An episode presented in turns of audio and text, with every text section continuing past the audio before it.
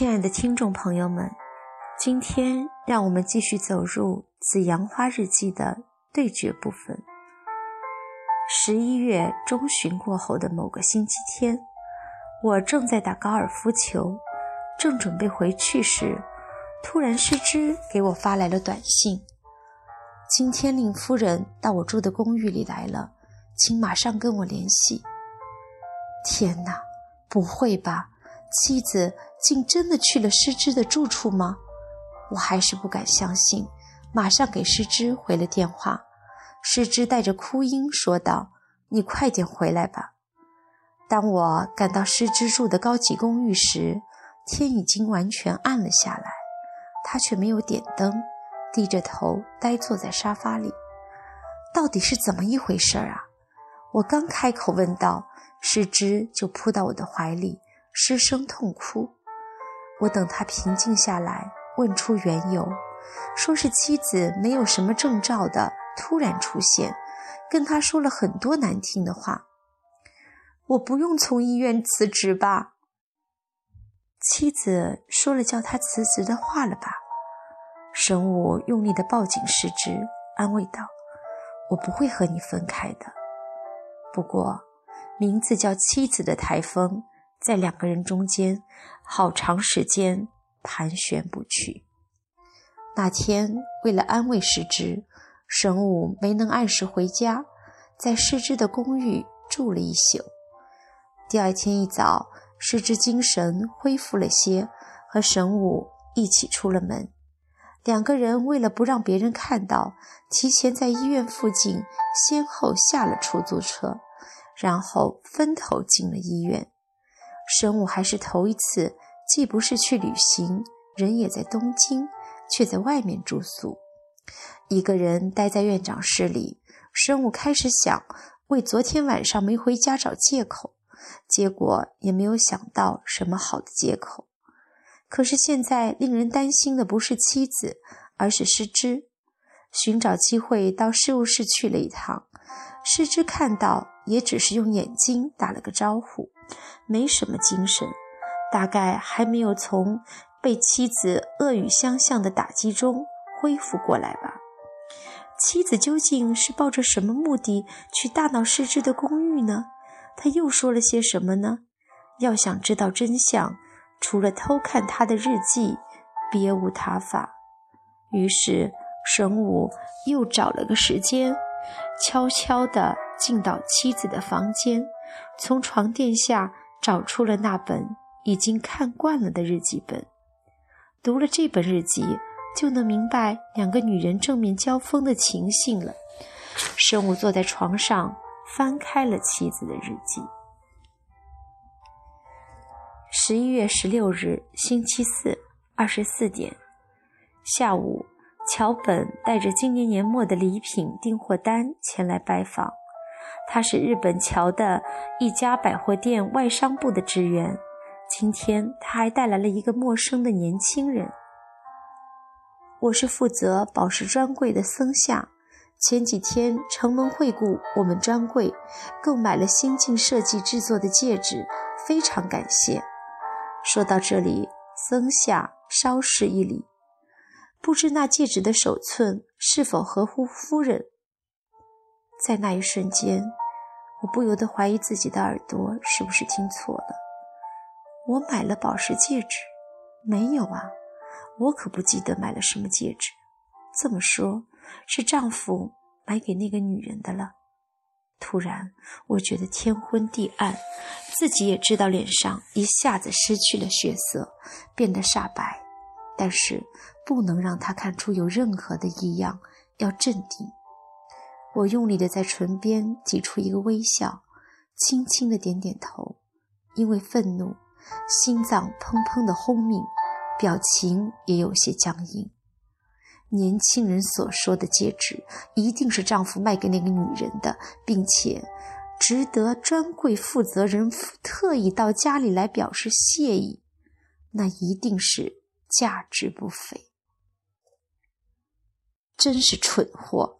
神武不由气得啧啧咂嘴，这个月初，他是买了个宝石戒指，兼作为稍早的圣诞节礼物送给了诗织。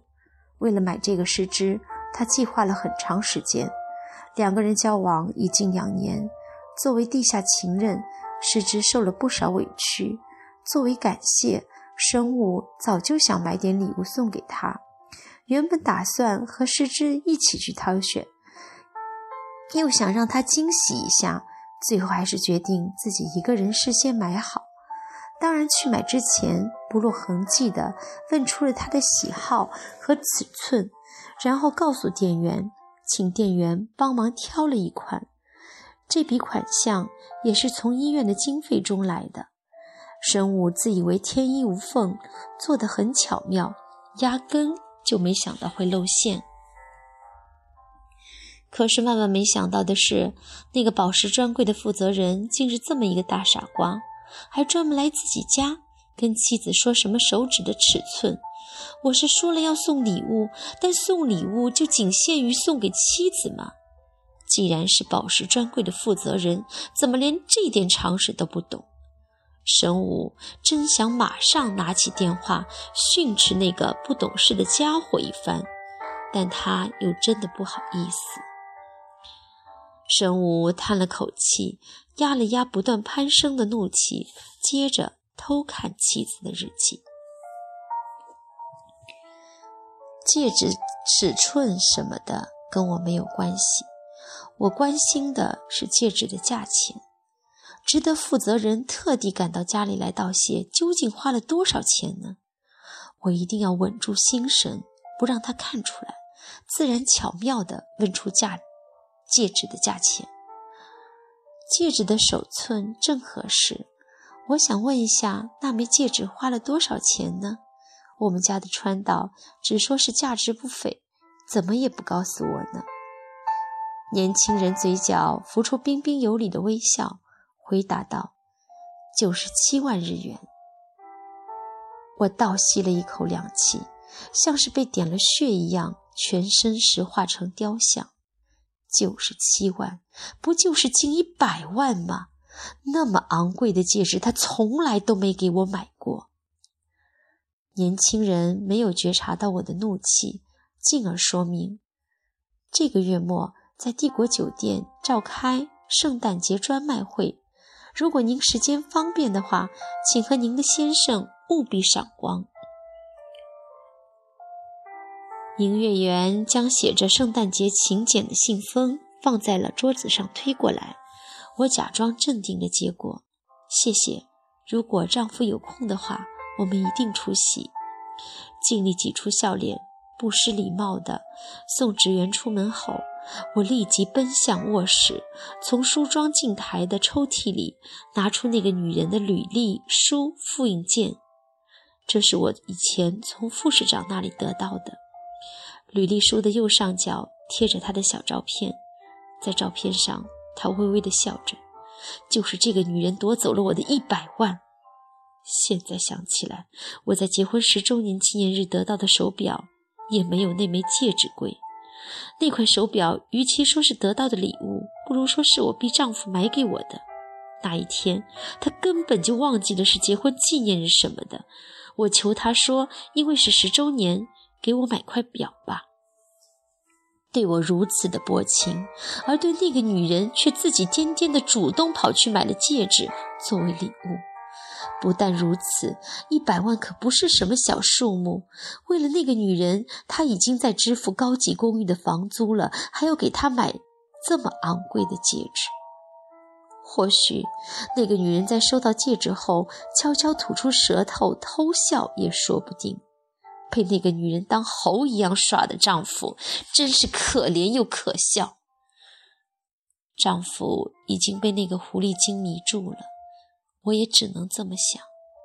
现实情况是，孩子们马上要面临上高中、上大学，教育开支越来越大了。作为一个医院的经营者，责任重大，下属的那么多职员要养家糊口。要是有供养那个女人的闲钱，应该毫不犹豫地存起来才对呀。今天我要是闭上眼睛装作不知道，放过他们，那么在不久的将来，我们家庭的基本生活都有可能受到威胁。不过，就算我跟丈夫摊牌也没有用，鬼迷心窍的丈夫一定不思悔改。我已经无法忍耐，我已经忍耐到了极限，这样下去也找不到解决的办法。好吧，就让我去会会那个女人，把话跟她挑明，除非我自己出头，没有别的办法了。终于动真格的了，生物闭上了眼睛。